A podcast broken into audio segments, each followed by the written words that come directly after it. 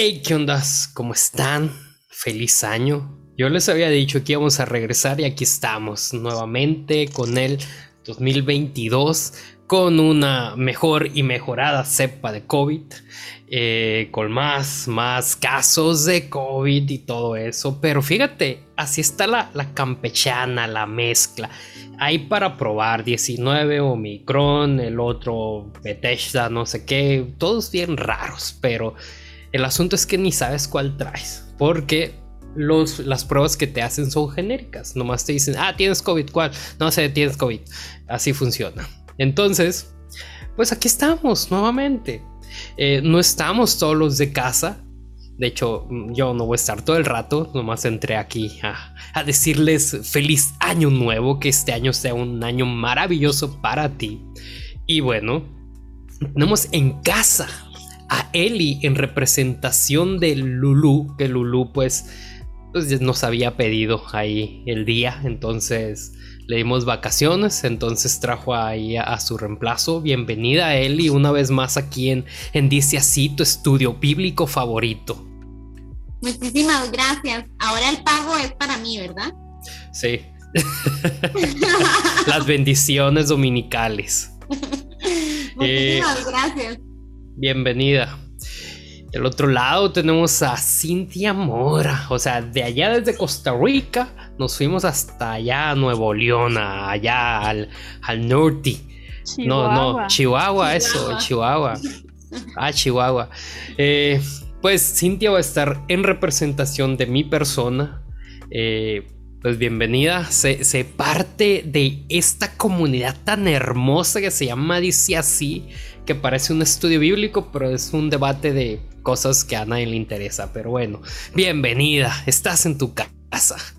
Gracias. La verdad es que la primera vez disfruté mucho y espero que hoy también. Leo tiene ganas de pelear.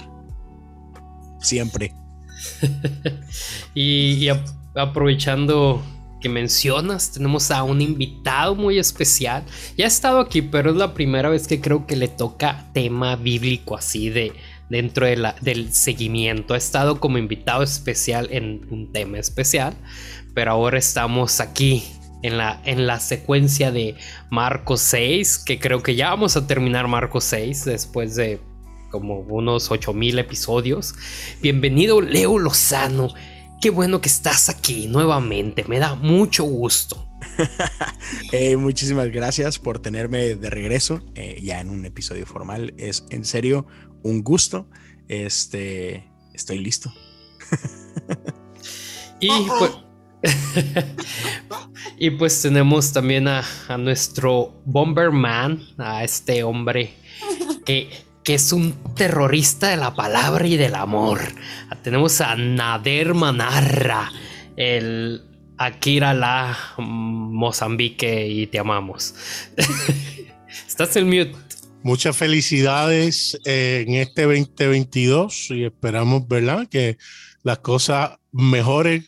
La barra está bien bajita, así que esperamos que, ¿verdad? Eh, mucha salud y bendiciones para todos los que nos escuchan. Hoy tenemos un elenco estrella de personas que han estado con nosotros anteriormente y pues desafortunadamente Lulu que estaría contenta de que el 50, casi el 50% de, de, de las personas son mujeres y hoy ella no pudo estar. Pero yo sé que va a estar más que bien representada por estas dos jóvenes que, que aman al Señor y, y sé que la vamos a pasar muy bien. Aleluya. Y... Ah, por el episodio de hoy yo decido identificarme como mujer también, entonces me pueden sumar a eso. ya, pues, pues, ya, ya, ya está ruborizado, entonces yo creo que sí. Yo tengo... Eh, y pues tenemos a, nuestro llanero solitario, Aljano, que está ahí, ahí, ahí presente en casa desde Chile. Nos hizo falta una chilena, pero tenemos todavía Chile representando aquí en casa. Entonces, qué bueno que estás aquí y qué bueno verte después de un año. Desde el año pasado que no te veo. Ah, bienvenido, Jano. Muchas gracias. Bueno, ahí Espero que este año sea mucho mejor que el anterior para todos. Y bueno, esperando que las cosas mejoren también en cada uno de los lugares donde están viviendo ustedes también y de las personas que están escuchando. Pero no hay con harta esperanza de que todo va a mejorar. Aquí en Chile el 10 de enero empiezan ya a vacunar la cuarta. Eh, entonces igual está como bien encaminado el tema aquí por lo menos aquí en Chile. Aunque igual hay harta controversia porque están colocando inyecciones, llevamos 8 o 9 meses de la primera dosis, entonces es un espacio demasiado reducido para haber colocado cuatro dosis. Entonces, bueno, si empezamos a convertirlo en zombie, ahí ustedes, la idea es que nos sigan el caso aquí en Chile. Muy bien. Pues, no se diga más. No sabía que ya iban por la, por la cuarta dosis. Este, yo Sí. ya apenas llevo dos. Yo llevo dos y, y me siento harta. ok, pues yo creo que es tiempo de iniciar. Hace falta David que se va a integrar más adelante. Tiene ahí que ya saben la rutina, dormir a sus hijos. Los que ya son de casa saben cómo va la cosa. Y pues te cedo la palabra, Nader. ¿En dónde nos quedamos, Dios mío? Antes vamos a excusar también a Andrés, que tuvo un compromiso de último momento y no pudo estar con nosotros. Sé que Leo está muy, muy triste por esto, Molesto, pero molesto, decepcionado y con, con ganas de venganza. Muy Desde ya. ay Dios mío. Ay, yo Bueno. quiero, antes de que inicien, Adelante, Elis. este, es que quiero felicitarles porque eh, el podcast ha sido muy constante y yo me acuerdo que cuando me invitaron en Génesis. Entonces, eh, eh, los, los y las felicito porque han sido muy constantes y, ah, y, y siento que, que es súper rico venir aquí a este espacio. Bueno, yo no había compartido un, un espacio de grabación con, con Leo, pero eh, eso quiere decir que, que lo han hecho muy bien y que, tanta, que tantos de tan diferentes contextos se, sean con- constantes y se pongan de acuerdo y aparte este, siga fluyendo, entonces es, es para mí mu- muy lindo verlo, les admiro. Y, y hemos progresado tanto desde la última vez que estuviste, Eli, que estamos solamente en el segundo libro de la Biblia, primero del Nuevo Testamento. Así que imagínate, te, te vamos a invitar muchas, muchas, muchas veces, Muy bien. O, al o si igual creen que en- a los demás. o si creen en la ideología de los clones a nuestros clones, ¿verdad? Porque así como vamos, vamos a terminar de grabar este proyecto como en, En unos el metaverso. Ajá, en mil, en mil años más. Pero podemos hacer un Diciasiverse. Ahí probablemente nos encontremos a un a un Jano que sea progresista. No sé. No, no, ya mismo va a ser ortodoxo, así que A, tranquilos. a- a un Andrés que sea machista, una onda así, que tenga cabello. Em, no sé. bueno, chavos, pues están en su casa, disfruten esto y nos escuchamos en la producción. Gracias, Estás por escuchar el podcast Dice así.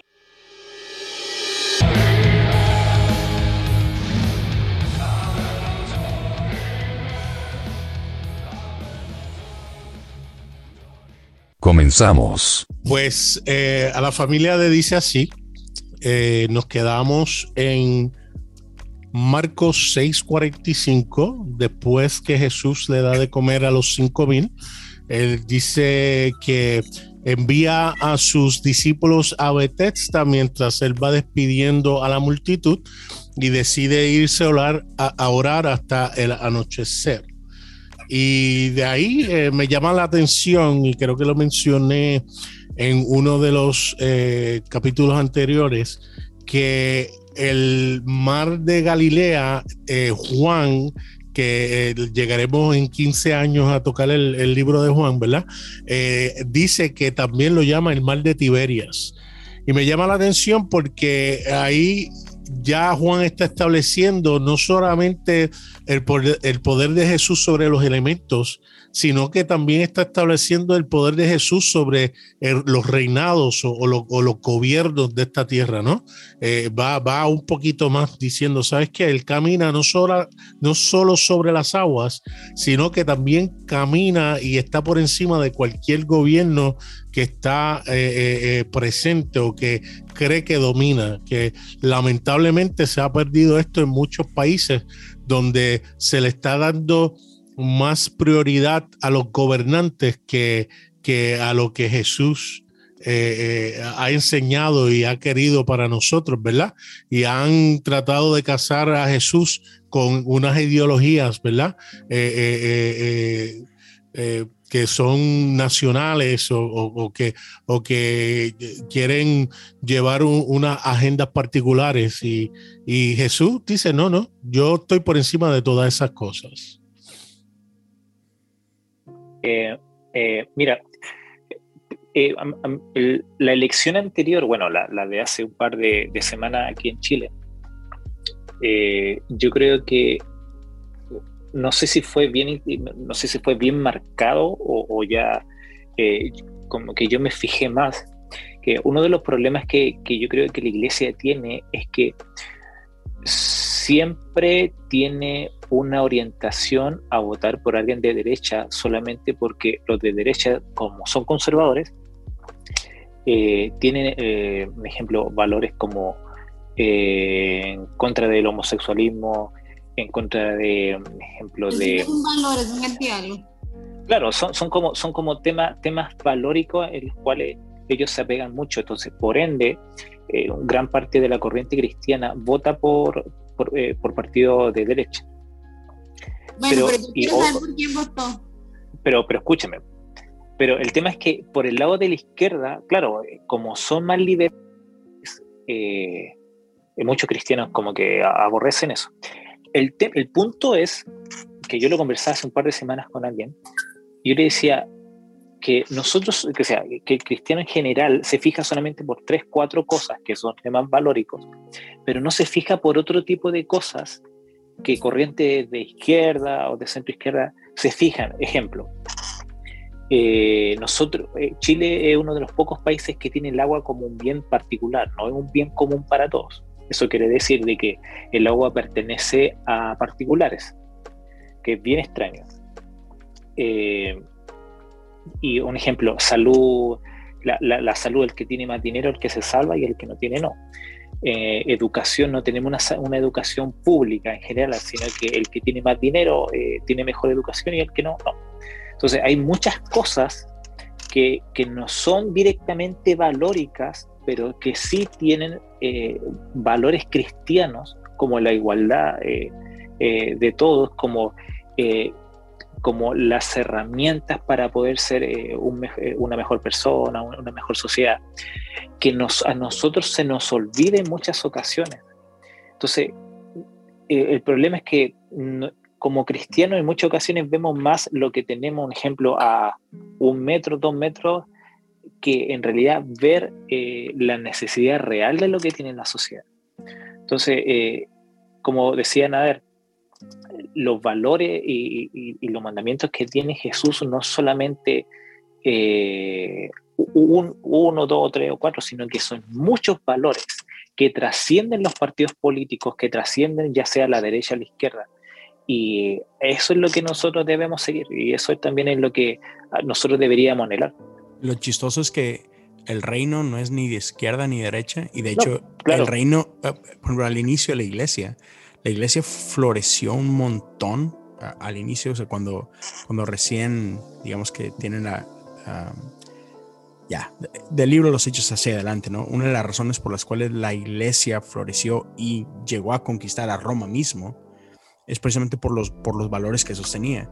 Y lo chistoso es que esos valores, ah, algunos eran de izquierda y otros eran de derecha. O sea, no- y, y No es como que... encuentro valores de derecha.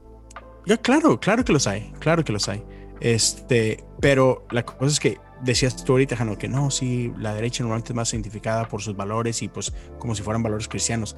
Por favor, la, la izquierda también. O sea, la izquierda tiene un eso montón decía, de valores que son cristianos. Este, ya.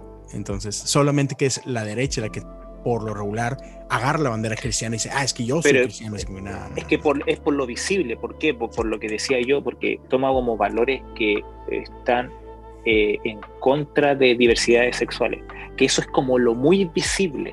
Pero, pero ¿qué, no- qué- qué pero- más cristiano no- que ver por el pobre?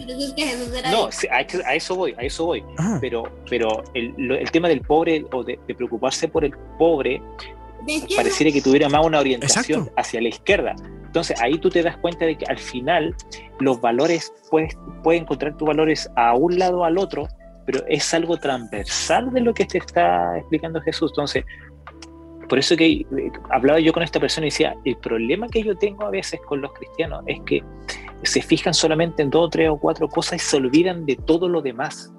Solamente por esos dos, tres o cuatro cosas. Entonces, no, pues, o sea, el Evangelio nos invita a muchas cosas que trascienden esas cuatro cosas, que también son bien importantes.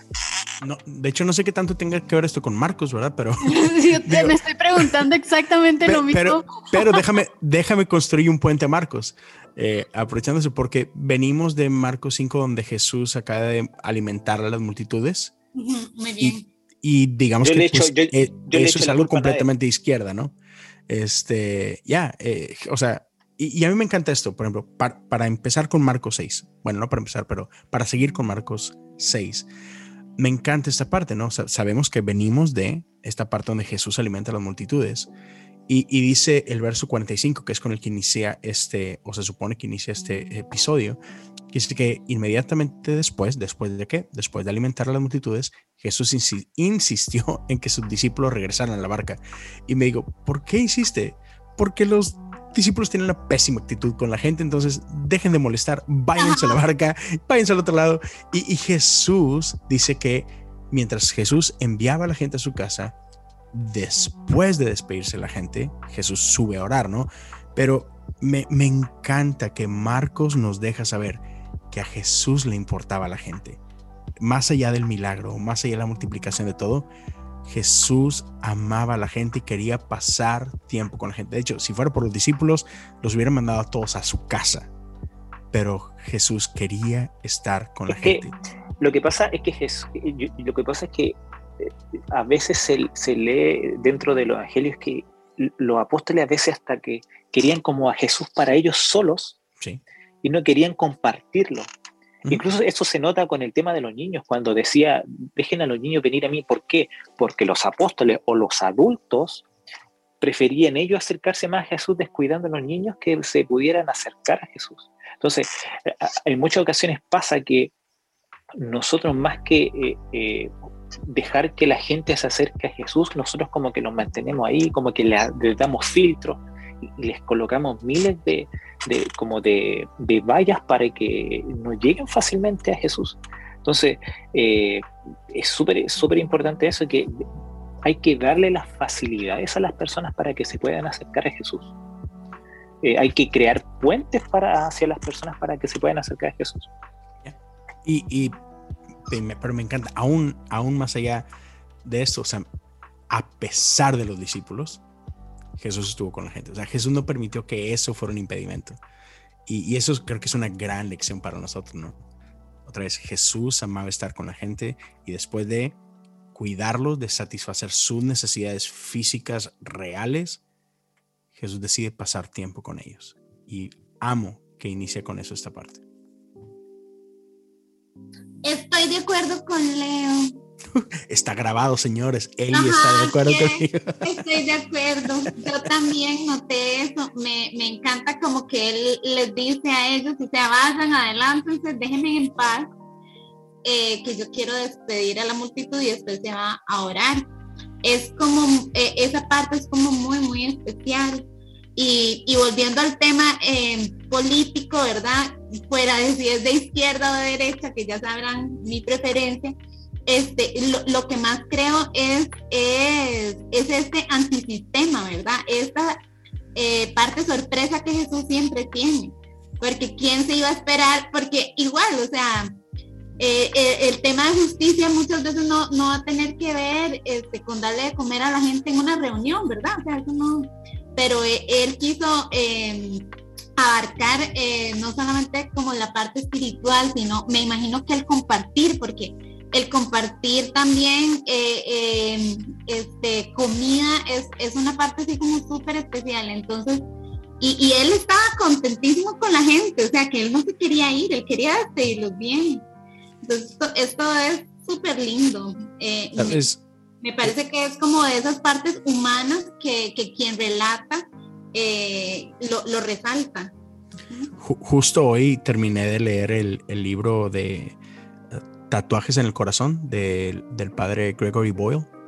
Y si alguien no lo conoce, pues es alguien que ¿Es católico? ¿Es católico? Sí, sí, ese es el padre Gregory Boyle. Y toda su vida la, la ha trabajado con, con, las pandillas, básicamente, en, en los Estados Unidos. ¿Él es anglicano no? No, no, no, es católico, es un padre católico. Es católico, este, sí, sí, conozco. Pertenece a la diócesis de Los Ángeles, si no me equivoco. Y me encanta una parte de hacia el final del libro, dice que en una ocasión alguien le pregunta a, a una de las directoras que tiene en, esta organización que, que, él dirige, ¿no? Que es uh, Home, uh, Homeboy um, Company o whatever. Y le dicen, oiga, este, ¿cómo, ¿cómo le hace para trabajar efectivamente con los, con los pobres?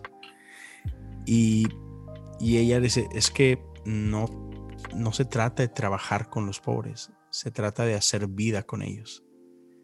Así que esa es la diferencia. O sea, no es como que, ah, sí, tenemos ciertos programitas y aquí les damos de comer y acá les ofrecemos trabajo y aquí. Mira, ¿Sabes qué? No, sea, y, es interesante el punto que tú. Sí, es interesante porque cuando a Jesús lo van a apresar, eh, tuvo que, que, Judas darle un beso en la mejilla para reci recién reconocer quién era Jesús, porque si hubieran llegado a apresarlo, no tenía ni idea de quién era Jesús. ¿Pero por qué? Porque él era igual a todos. Uno, no sé, te estoy dando un ejemplo. Veías, veían a 10, 12 personas y todos se veían iguales. No había alguien que resaltara. Entonces, por eso que fue la única manera que lo reconocieran. Y es, es como, yo lo miro de la forma de que es, es como la forma de mimetizarse entre medio de las personas. Pues, por un lado, no creo que sea, no pudiera reconocer a Jesús porque digo, pues es una persona y digo, no es como que traen máscaras, pero es que... No, no pero me refiero, me refiero en cuanto a vestimenta, un ejemplo. Sí. Cuando tú, me, me ha pasado que a veces eh, tú, uno va a una iglesia y tú al tiro sabes eh, quién es el pastor, ¿por qué? Por, por su forma de, de vestir o de ser. Nah, pero no también creo. me ha, pero, o sea, yo te estoy dando mi, Sí, sí, sí, lo que sí. me ha pasado a mí. Pero en otro lado me ha pasado que a veces llego y el pastor pasa tan desapercibido eh, en, en medio de la gente que igual eso me gusta a mí porque yo digo, ah, es como interesante eso porque al final es como que se, se mimetiza y se hace parte de, la gente. Que a veces incluso, eh, para que vamos a venir con cosas, hay pastores que les cuesta eh, compartir con la gente o- o estar como en el medio de la gente. Si incluso hay pastores que a veces no se sienten en la misma mesa de la iglesia, están en otro lugar. Ah, sí, pero no, no me refería a, no, no estaba tratando de, de decirte que no a tu experiencia, sino no a, a lo que dice el texto. Ah, Porque, no, claro. ajá, hablando de Jesús, o sea, yo creo que el beso en la mejilla y todo es simplemente porque, una, era de noche y allá no había luz como hay aquí, ¿no? Entonces, pues está canijo ver entre la Y oscuridad. era como una señal, ¿no? De que. Sí, pero Ah, es eh, y es que imagínate, pues cuál, pues mira, al que al que veas que yo beso, ¿por qué? Porque una, los que mandan a apresar a Jesús no es como que gente que conocía a Jesús y ah, sí, yo, yo sé quién es. Pues eran soldados, ¿no? Este, y, y otra vez, sí estaba bien oscuro, entonces está medio canijo. Y, y Judas sí se podía acercar a ellos, porque pues él tenía esa confianza, ¿no? Este, sí, so- a eso me refería, no, no, no que, no que como pastores hoy en la actualidad no hacemos distinciones, creo que sí pecamos de eso. Pero Cintia, regresamos a Marcos. Cintia, ¿algún comentario acerca de de política, 645? no, no, dije Marcos demográfica. 645. Pues en realidad, en realidad sí me, me- me llaman un poco la atención como varios puntos que, que, que marcan este, el capítulo. Entre ellos el hecho de, de estas cosas que hacía Jesús como curiosas, a mi parecer, como el hecho de mandarlos al agua y él caminar sobre el agua sabiendo que lo iban a ver y sabiendo que eso no era nada normal y sabiendo que, que, que iba a causar un miedo o algo, porque era más que obvio que Jesús sabía, ah, es, es- estos los voy a asustar o voy, voy a, voy a hacer algo acá para, para, para espantarlos o así. Bueno, es lo que, es lo que a mí se me viene a la mente.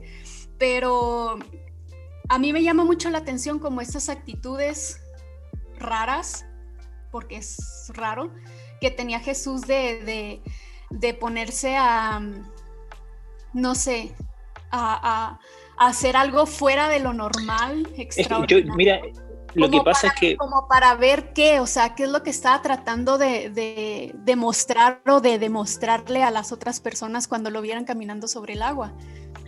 Es, que Jesús igual tenía eh, como arranques extraños cuando nosotros lo leemos desde el punto de vista de nosotros, porque nosotros no conocemos la información de lo que sucedió ahí.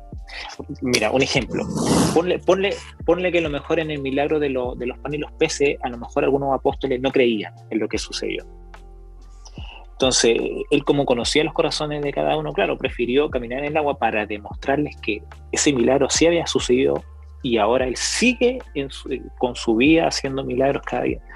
Ahí estoy especulando, pero, pero me refiero a que ha- hay cosas que son inexplicables que nosotros no nos entendemos todavía y quizás nunca lo vamos a entender, o cuando Jesús escribe la tierra y nos sale la Biblia qué escribió en la tierra o, o- o- o por qué, o por qué lo hizo. Simplemente escribió en la tierra y después empezó con el tema. Entonces, hay cosas que son raras de... O otro ejemplo, cuando, cuando escupía,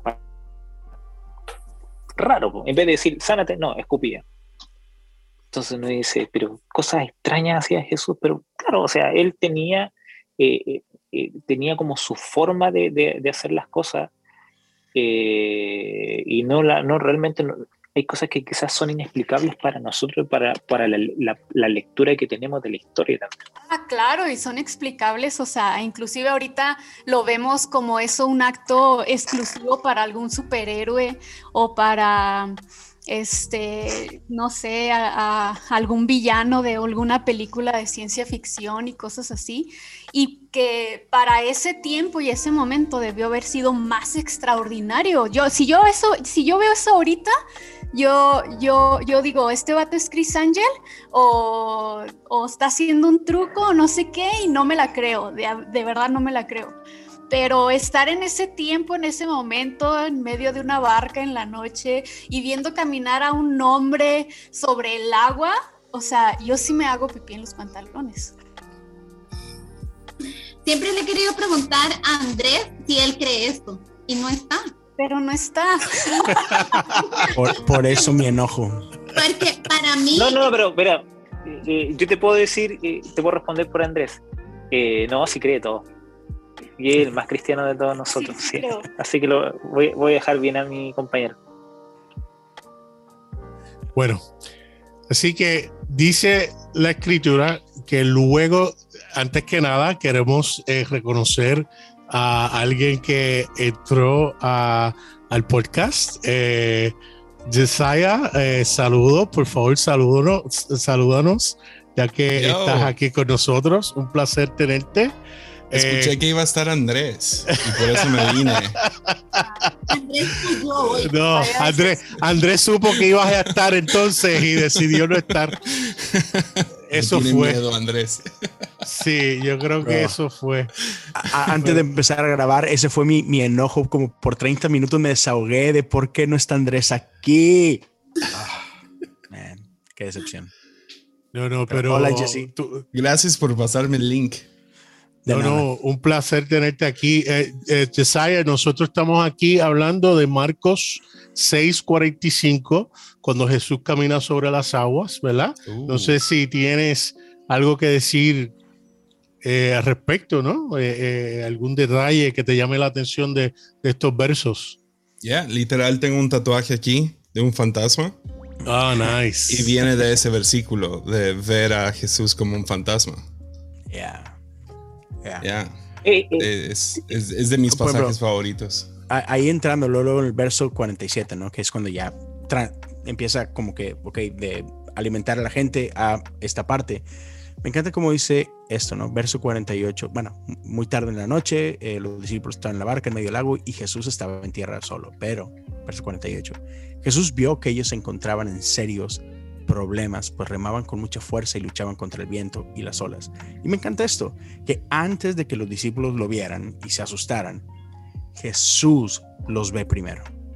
Y, y- y a mí eso me habla un montón, porque hay veces que estamos en, en- en nuestras vidas en situaciones donde no podemos ver a Dios. O sea, eh, estamos en tormentas, estamos en medio del caos y no podemos ver a Dios, pero sí nos puede ver a nosotros. Y eso me encanta que, que Marcos se encarga de dejarnos ver eso, ¿no? nos da esa, esa pequeña entradita de que, hey, no se te olvide, sí, puede ser que tú estás luchando en contra de todo, pero Jesús puede verte en medio de esto.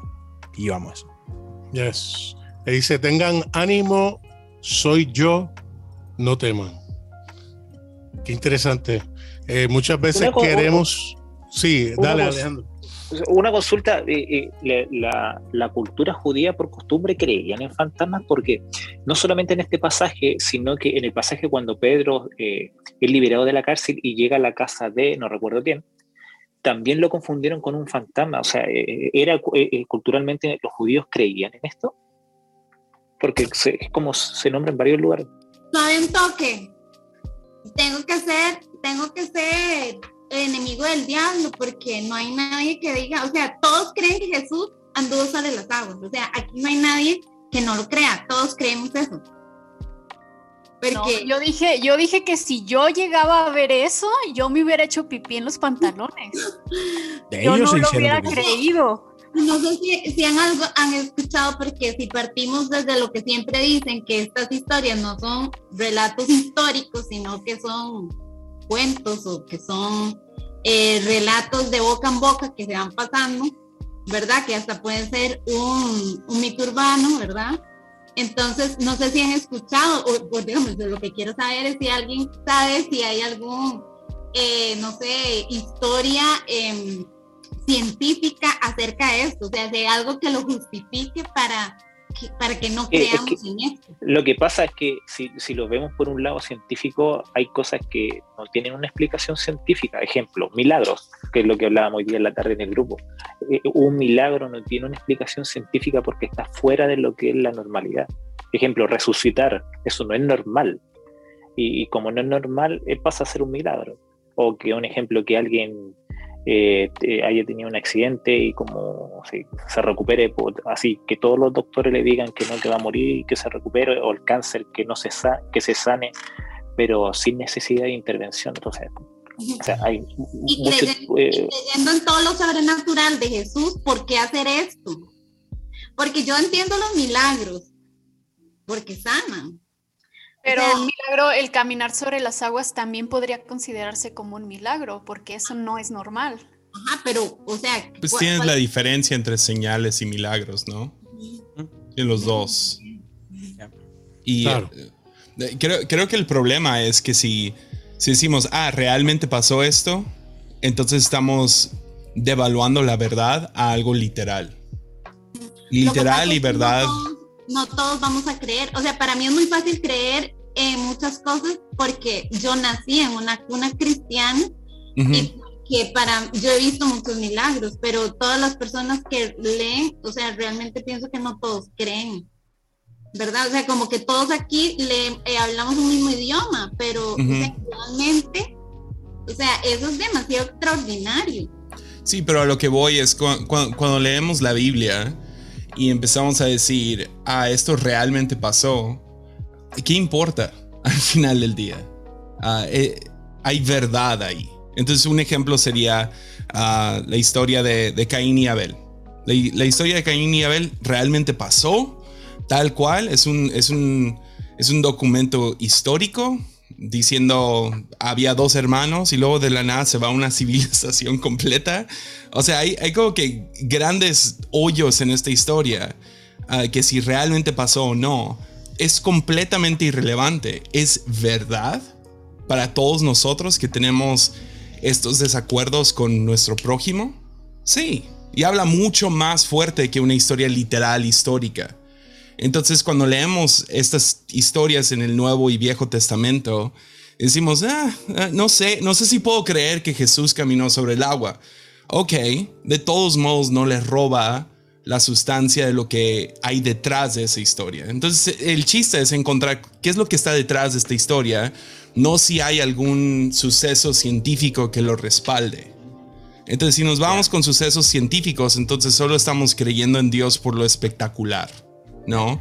Ah, se vuelve, somos sí, somos seguidores de milagros y, wow, Dios hizo algo espectacular y luego ciencia llega y lo desprueba y decimos, oh, ya no existe Dios. y, es como, pero ¿cuál es la verdad ahí? La, verdad importa más que lo literal. Entonces, literal es, es, una versión mucho más pequeña. Ahora, en modernismo y postmodernismo lo hemos exaltado por encima, ¿no? Como si fuera la verdad. Pero pero literal es, es, es un componente bastante pequeño comparado con verdad. Entonces, si yo te digo... Y, y abundando, abundando en lo que tú dices, eh, es interesante porque cuando leemos un libro de ficción o vemos una película, nosotros no estamos pendientes que si pasó o no, sino que literalmente podemos tener la conversación que aprendí de esa película y hablamos de los sucesos de la película y lo vemos y lo vivimos como si, como si pasó en realidad. Y tenemos el mismo ejemplo de Jesús, que cuando enseña lo hace diciendo historias que posiblemente ni ocurrieron, pero la verdad detrás de lo que él habla en parábolas es tan fuerte que crea reacciones de, de gente positivas y negativas. Por lo tanto, yo creo que este suceso de caminar sobre las aguas que a la medida que los otros escritores, por eso desafortunadamente tuve que traer a Juan, porque aquí eh, eh, se habla del mar de Galilea, pero Juan literalmente dice el mar de Tiberio, de, de, Tiberias, estableciendo algo mucho más grande que no solamente camina por elementos naturales, sino que camina sobre los gobiernos que quieren regir los, los sistemas que quieren regir eh, más allá de lo que él vino a hacer. ¿verdad? Y lo vemos cuando entramos que luego llega a Genezaret y empiezan a sanar las personas y la gente dice, ven acá, déjame solamente tocar tu manto. Entonces, ¿cómo podemos aplicar eso hoy?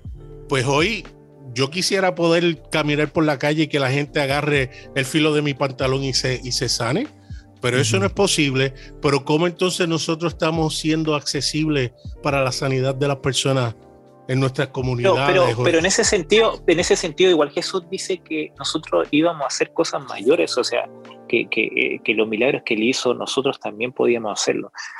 El y tema es el punto. ¿Cuál, es el tema? El Yo también soy pentecostés. Sí, y, y, el tema cuál es? Es si Jesús caminó sobre el agua, eh, caminar sobre aire, o sea, ese es el punto, o el punto es de que no, como igual Jesús eh, Jesús no, no era como que los elementos no eran un no eran algo que detenía a Jesús para llegar con quien necesitaba de él, ¿no? Y también creo que también creo que estaba tratando de, dar una lección. Eh, el, versículo 52 habla de que aún los, los discípulos tenían endurecido el corazón. Este, Y tal vez estaba, o sea, al ver algo tan sorprendente como esto, yo creo que han de haber dicho, ah, cañón, o sea, al igual y sí multiplicó los panes y los peces y no lo creímos o al igual es que claro eh, cada milagro cada milagro que sucedía yo creo que iba reafirmando lo que veían los apóstoles de, Jesús porque un ejemplo yo no creo que los apóstoles al principio habían dicho ah ya es él él es Dios sino que fue como algo progresivo desde un maestro hasta que lo reconoció, eh, hasta que lo reconocieron al final como el Hijo de Dios y como Dios mismo. Pero no fue algo que fue un clic y listo. Entonces cada milagro que ellos fueron viendo de Jesús fue reafirmando en lo que él se iba a convertir para su vida. Ya, y, o sea, la historia termina, bueno, no sé si, si me estoy brincando en la historia, pero el próximo paso es que Pedro ahora camina sobre el agua. Y podríamos decir, ok, literalmente caminó sobre el agua o no, se me hace completamente irrelevante, no se, no se me hace tan importante para mi vida si literalmente Pedro caminó. Pero es la mejor metáfora para caminar en fe. Estás caminando sobre nada.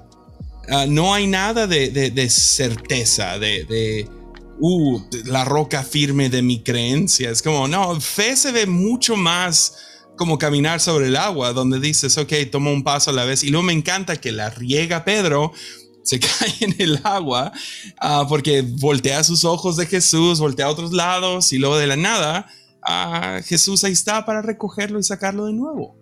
Y eh, es como, es la metáfora más hermosa acerca de nuestro caminar con Dios, ¿no? Que siempre el énfasis en las iglesias pentecostales eran sacó la mirada de Jesús y nunca decimos, pero caminó, caminó sobre las aguas, fue el único que lo hizo. Y, y como Yeah. decía Jesse ahorita, ¿no?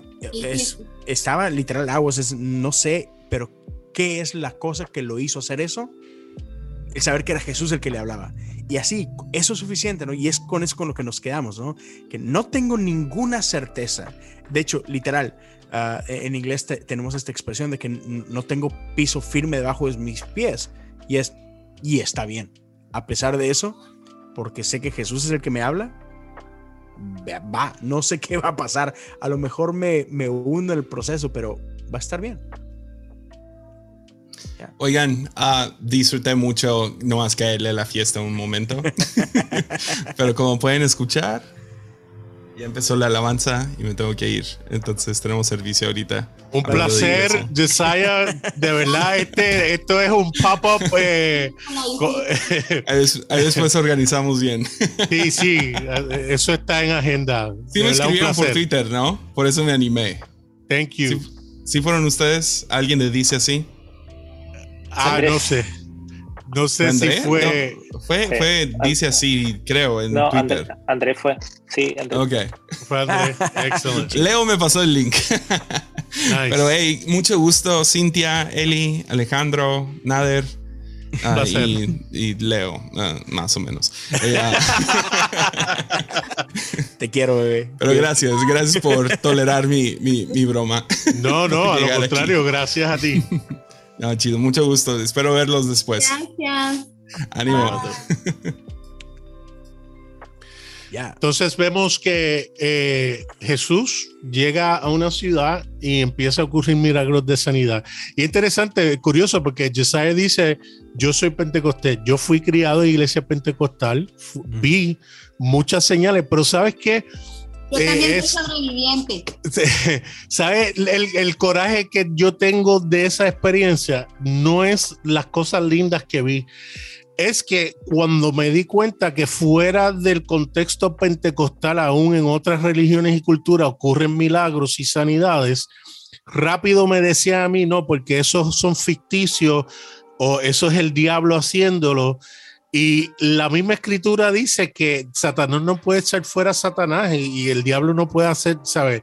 Eh, eh, así que eh, el- la- esa gracia que también toca a otros, aún sin saber que es Cristo, el Cristo, ¿verdad? Que, que es el único real y verdadero, Pero, hace, pero una consulta. aun cuando la gente sepa o no sepa, eh, eh, eh, eh, es una realidad. Y la cosa es Pero- que no pasa siempre tampoco dentro de las iglesias pentecostales. Y echamos culpa de que no tuvo fe o quién no tuvo la fe o quién debió haber tenido la fe y, y- y se queda en ese ciclo que realmente la intención para mí al leer este, estos versos del 53 en adelante es que hay una oportunidad para nosotros ser eh, eh, eh, eh, agentes de sanidad de todo Pero- pero tipo. hay, hay, un- hay- hay algo, hay algo que igual a, mí me ha razonado un poco el tema de los milagros, que, que claro, ya, o sea, nosotros creemos en que sucede milagro, pero ¿qué pasa si no sucede el milagro? Ese es el punto. Que, lo que, que, claro, esto- entonces tú hablabas de que eh, ah, le faltó fe, ah, o que está pecando, o como, como colocamos muchas excusas negativas hacia la persona, eh, sin entender realmente el por qué no sucedió el milagro, y a veces no sucede porque simplemente eh, no tenía que suceder. Y es que suena como algo como súper así como, ya, pero, pero ¿qué significa eso? Y es que eh, dentro de todo lo que existe, eh, lo más probable es que no todo lo que quizás nosotros queramos va a suceder. Ejemplo, alguien que esperamos que se sane y no se sana. No tu- tuvo que suceder y no tiene que ver con que Dios no quiso, no tiene que ver con que faltó oración o no tiene que ver con que la persona está en pecado, simplemente no tenía que suceder. Yo creo que eh, eh, a nosotros como seres humanos nos cuesta entender eso y le tratamos de buscar como una excusa del por qué no sucedió, pero en realidad no, No, hay como algo como para poder entender eso. Simplemente eh, se podría decir como que fue algo ale- aleatorio. Eh, ha pasado que hay personas que se sanan y que su vida es, como súper eh, loca eh, y hay otros que, llevan una vida correcta y no se sanan. Y tú decís, pero a ver, ¿qué sucede con esto? Entonces, lo único que queda por entender es que el milagro puede ser aleatorio, no, no tiene que ver mucho. Ahora, yo no digo que la oración no sirva, porque claro, hay oraciones que pueden ser una persona, pero hay milagros que por más que tú estés orando, no van a suceder. Ejemplo, lo que sucedió con un salmista de Guatemala. Muchas personas que le profetizaron de que se iba a sanar, de que oraron por él, y todos que no, se va a sanar, y no se sanó. Y es un problema grande eso porque nosotros prácticamente eh, eh, como que llenamos tanto de esperanza y de convicción a la familia, eh, un ejemplo, que cuando no sucede, ¿en qué estado queda esa familia? Por eso cuando a mí me, preguntan, ah, pero no sé, ¿va a suceder milagro? Yo le digo, yo no sé, no tengo cómo responderte eso. Porque está todo eh, bajo eh, la soberanía de Dios. Y suena así como súper religiosa, ah, la soberanía de Dios. Pero, pero que también lo miramos como feo, ah, Dios no quiso, pero el otro sí quiso. Y yo creo que escapa ese tipo de, de pensamiento. Hay cosas que nosotros no podemos, eh, no, no, no, eh, es, es, tan complejo el tema que no hay forma de poderlo eh, meter en nuestra mente, como la creación del universo. No lo podemos entender. ¿Cómo fue? ¿Por qué fue?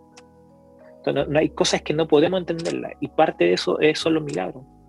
De es que por a veces, qué a veces a sucede.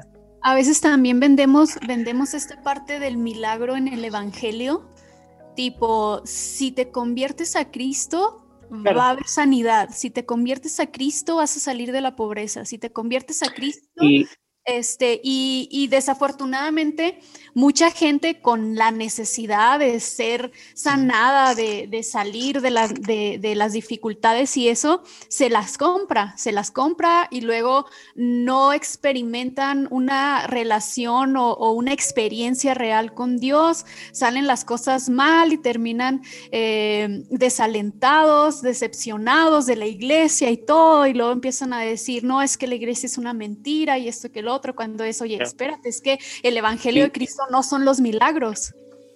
Y que a eso. Entonces, ¿qué pasó con los leprosos? De 10 volvió uno solamente a dar gracias. Pero lo, otro, lo más probable es que siguieron haciendo su vida y lo más probable también es que no siguieron a Jesús. Puede que sí, puede que no, la Biblia no lo dice. Pero pongámosles que no. Siguieron haciendo su vida y Jesús, a pesar de eso, no dejó de, ah, no, pero a él no lo voy a sanar. Pero también hay algo que olvidamos con esto. No, no sabemos realmente el impacto que, que, que fue detrás de estos nueve que no Pues, regresaron. claro, No sí. sabemos realmente si estos después, a sus generaciones siguientes, les llegó el que a ellos los sanó un tal Jesús y sus familias en la posteridad fueron salvas, me explico. Entonces también no podemos negar la influencia o el alcance que tiene Cristo en todo lo que hace y lo que influye No, en las personas aun y cuando éstas no reaccionan como quisiéramos nosotros que hubiesen reaccionado. O sea, también hay una lección detrás de, detrás de esa parte. A mí, volviendo aquí al, al- al- a los versículos, me llama mucho la atención cómo, cómo hay como un desnivel en cuanto al, no sé si decirlo, a la actitud o al ánimo. Que pasa lo de los panes y luego pasa lo de este milagro de que todos se asustan y cuando bajan a ese lugar o llegan a ese lugar de Genezaret, hay como un boom de esos milagros y es así como que de repente todo empezó a pasar y de repente este, todo explotó y empezaron a- a pasar cosas así como que sobrenaturales un poco más fuerte y para mí es así como que entonces hubo, hubo algo detrás de estos actos de Jesús y de los discípulos para que pudieran llegar a Genezaret, para que pasara todo esto en ese lugar. Es que igual hay, hay o sea, Estás Eh, muteado, Nader. Yo le dije igual- a... Perdóname, Alejandro, adelante. es que eh, igual la Biblia te da diferentes puntos de vista sobre el punto de por qué sucede el milagro. Eh, y, por ejemplo, Eh, hay, un, hay un pasaje cuando Jesús dice que entró a una ciudad, pero no hubo mucho milagro. ¿Por qué? Por la fe de, los habitantes de esa ciudad. O sea, entonces, primera conclusión, a veces los milagros no suceden por la fe de las personas. Eh, incluso también lo podemos ver cuando bajan los, los, amigos al que era paralítico, creo, y le dice ya por la fe de tus amigos eres sano, ya. Pero también en otras ocasiones eh, no suceden los milagros y no fue por falta de fe, sino que la persona creía. Entonces, eh, yo creo que el tema de los milagros es algo como tan como eh, que se tiene que tomar por, por, por, tema, por tema, por tema. ¿Por qué? Porque si no también, claro, como Cintia decía, puedes tú llegar a, a menoscabar o hacer sentir mal a las personas. Entonces, nosotros más que enseñar a las personas de que van a mejorar su vida en cuanto a que, ah, todo les va a resultar, quizás no todo te va a resultar, porque la vida es así, no todo te va a salir bien. Hay cosas que pueden salirte bien y otras que no. Pero nosotros tenemos que enseñarle a la, vida, a la gente que aun cuando las cosas sucedan bien o sucedan mal, hay que seguir a Jesús. ¿Por qué? Porque es lo mejor que te puede suceder a tu vida. Porque si le enseñamos solamente a seguir a Jesús cuando las cosas te resulten, ya cuando no resulten, entonces no le va a importar. Por eso, pero, pero hablemos de lo que está en Marcos, ¿no? Que, que es lo que está diciendo Cintia. Sí, sí. Este, o sea, ¿qué, ¿qué, pasó aquí? ¿Por, ¿Por, qué llegaron acá? Con lo que yo me quedo, acerca de lo que mencionaba Cintia, es que me encanta esto. O sea, que lo, Jesús mandó a los discípulos a la barca, punto. Sin más instrucción. Yo estoy seguro que los discípulos no tenían ni idea que iban a Genezaret y que iban con el propósito de sanar gente. Jesús sí lo sabía. Y me encanta eso, que Jesús pasa el tiempo que tiene que pasar con la gente. O sea, si, vemos el inicio de esta historia y el final, está llena de milagros. Multiplicación de panes, sanidad. Pero Jesús no tiene prisa de dejar el primer grupo para llegar al segundo. Y eso a mí, o sea, me, me, me vuela la cabeza y me habla un montón. O sea, Jesús decidió pasar todo el tiempo que fuera necesario con los cinco mil que alimentó. No, no tenía de que eh, falta otro evento, este, mañana tenemos que estar en Genezaret, entonces eh, ya váyanse por favor. No, Jesús honró a las personas que estaban ahí con su tiempo, con su amor, estuvo con ellos. Después cruzó el mar caminando. ¿Por qué? Porque era quizá más rápido que ir en su barca. No tengo la menor idea. Corría como Naruto. Ahí hasta tuvo Como un chance Aslan. Para él. ¿Cómo Eli? Él tuvo hasta un chance para él, porque antes. Ajá, él- porque se va a orar. Ajá, él se va a orar solo. Ya, O sea, él está con la gente y después tuvo un chance este, para él, ya. para él y Dios. Y, Y- Y que, y que nos habla de la importancia de eso, ¿no? O sea, antes de correr al, a- al mar y antes de ir a hacer más milagros, él pasó más tiempo con el Padre, ¿no? Y quizás ahí en ese tiempito con el Padre fue que, que el Padre le dice, hey, necesito que vayas a Genezaret y necesito que hagas esto. No lo sé, porque, porque la Biblia sí dice claramente que él solamente hacía y decía lo que el Padre le decía y hacía hacer, ¿no? Entonces me encanta esa parte. Pe- Pero, pero me llama mucho la atención eso, que Jesús no tiene prisa. O sea, y, y creo que eso es, eso es algo que a veces nosotros olvidamos y que a veces no le dedicamos el tiempo necesario a una gente porque ya estamos pensando en la actividad que sigue. Y Jesús no hace eso. Jesús honra a la gente con la que está cuando está. En otras palabras, Jesús siempre está presente. Y eso es algo que a mí me cuesta un montón. Yo me, me cuesta horrores estar presente porque siempre estoy pensando en ¿y qué sigue? Si estoy en la iglesia, quiero estar con mi familia. Estoy con mi familia, ah, mañana tengo trabajo. Y, y así me la paso. O sea, sí, siempre estoy... Sí, lo sé. Es, es, es, es, es-. Tengo que ser... No, no Es ansiedad. No, no, no es ansiedad. Simplemente es que sigue. So- soy un 7, una, una disculpa, soy un 7. Entonces siempre estoy pensando en lo que sigue.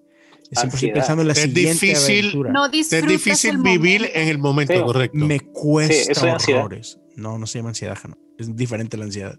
Este, pero me cuesta horrores eso. Y tengo que- y gracias a Dios, cada vez me cuesta menos, pero tengo que ser muy intencional. A decir, estoy aquí. Necesito estar presente. Y creo que en estas historias Jesús nos enseña a estar presentes con la gente, a estar presentes con el Padre, a estar presentes en medio del caos, en medio del mar, en medio de las olas, y después estar presente con quién, con, con quienes está sanando. Y ya, sí, no sé, eso para mí. ¿Alguien más quiere añadir algo a este capítulo? Ya entrando a su final. Todo bien, todo bien. O sea que la culpa es de Andrés, que se alarguen las cosas. o de David. ¿Te- ¿Tenían, du- ¿Tenían duda de eso? Te quiero, Andrés. Así que, eh, pues con esto eh, culminamos el capítulo 6 de Marcos. Eh, ciertamente, pues, eh, les doy las gracias a los que están con nosotros y las que están con nosotros en esta noche. Y para eh, cerrar, queremos, empezando por las damas, eh, que nos digan sus redes y dónde las podemos conseguir y qué están haciendo. Eh, Cintia. Ah, ¿Qué estoy haciendo? No, tengo un podcast, se llama Así como va. Este, de hecho, acabo de subir un episodio hoy. Dos episodios, dos. Andrés se asombró cuando le dije que eran dos el mismo día. Este, y así me encuentran en las redes, como así como va, en Facebook, en Instagram, en Spotify. Y pues también como Cintia Mora. Es un placer haber estado aquí otra vez con ustedes. Me encanta.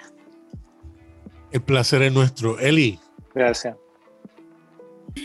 Eh, bueno, eh, yo tengo un podcast que se llama Las de Magdala Podcast y eh, en noviembre eh, grabé un episodio muy especial con Cintia y con otras Sí. compañeras eh, acerca de la violencia contra las mujeres y mi podcast es, es resistente, es contra los sistemas religiosos y fundamentalistas y los, los y las invito a escucharlo.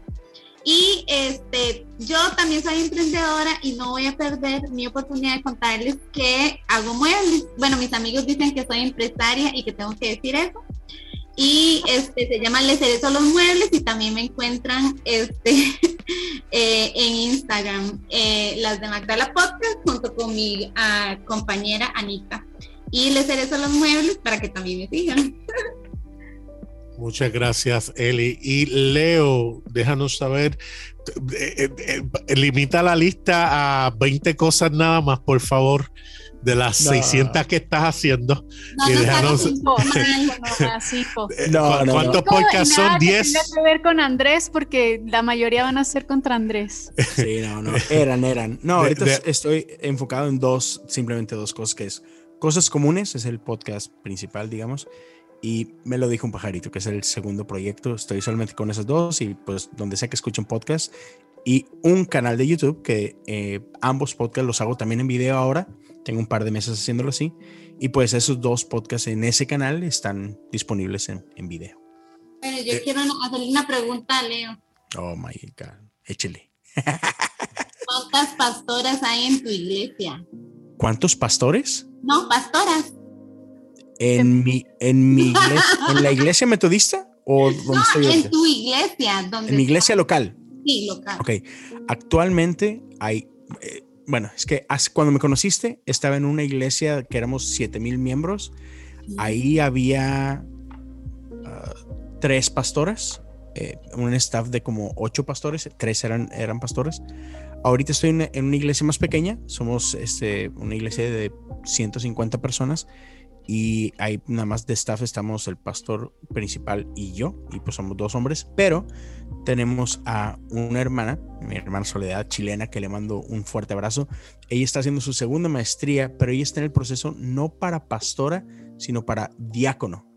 Entonces, y, ella está en staff con nosotros también. Entonces, Ok. siempre apoyando la, la presencia de mujeres. Muy bien. Perdonado. Sí, no, mi iglesia metodista en eso se pinta solo, somos, somos buenos. Oye, pero, pero, pero, pero yo he visto predicarte a ti nomás y a tu pastor, no he visto mujeres predicar. No, claro que sí. De, es más, este domingo eh, Soledad va a estar predicando, no yo, y ya lo ha hecho un par de veces. Capaz que no me Ah, un par, un par nomás. Ah, ya. un par más. Ella es diácono, no es pastora. O sea, lo- ella es una gran maestra, predicar no es lo mismo que enseñar, entonces eh, no es su fuerte. Este, y, estamos ahorita en esa parte de que darle esas oportunidades y darle ese coaching y ese feedback para que pula también esa otra parte, porque otra vez no es lo mismo dar una clase que predicar. Una clase es para enseñar, para que uno aprenda, para, para ¿sabes? Predicar está para inspirar y llamar a la acción. Entonces es diferente. Este, entonces, ya. Yeah. Digo, también no, no, no, puedo dejar que yo predique todo el tiempo porque pues, para eso me pagan a mí, entonces no puedo así como que, que predican a ellas. También no sería, no sería hacer lo que fui llamado a hacer, bro. No se enojen por eso. Pues, tengo, tengo la aprobación de, la, de las chicas. con este último comentario no quedó tan bien, pero bueno, está bien. Ah, Así que muchas gracias a todos aquellos que nos escuchan semana tras semana en Dice Así. Quiero decirlo como lo dice M, el podcast. Eh, realmente es un placer, es un honor poder eh, tomar estos tiempos, compartir las escrituras. Tenemos nuestras maneras distintas de ver las cosas, pero yo creo que este es el perfecto ejemplo de lo que es la unidad de Cristo, aun cuando hay diferencias si pudiéramos aprender esto en una escala mayor, yo creo que muchos de los problemas que existen hoy en día eh, no existieran. Eh, así que nuestra oración es que la gente pueda entender que somos uno en Jesús. Amén. Así que eh, muchas gracias nuevamente y hasta la próxima.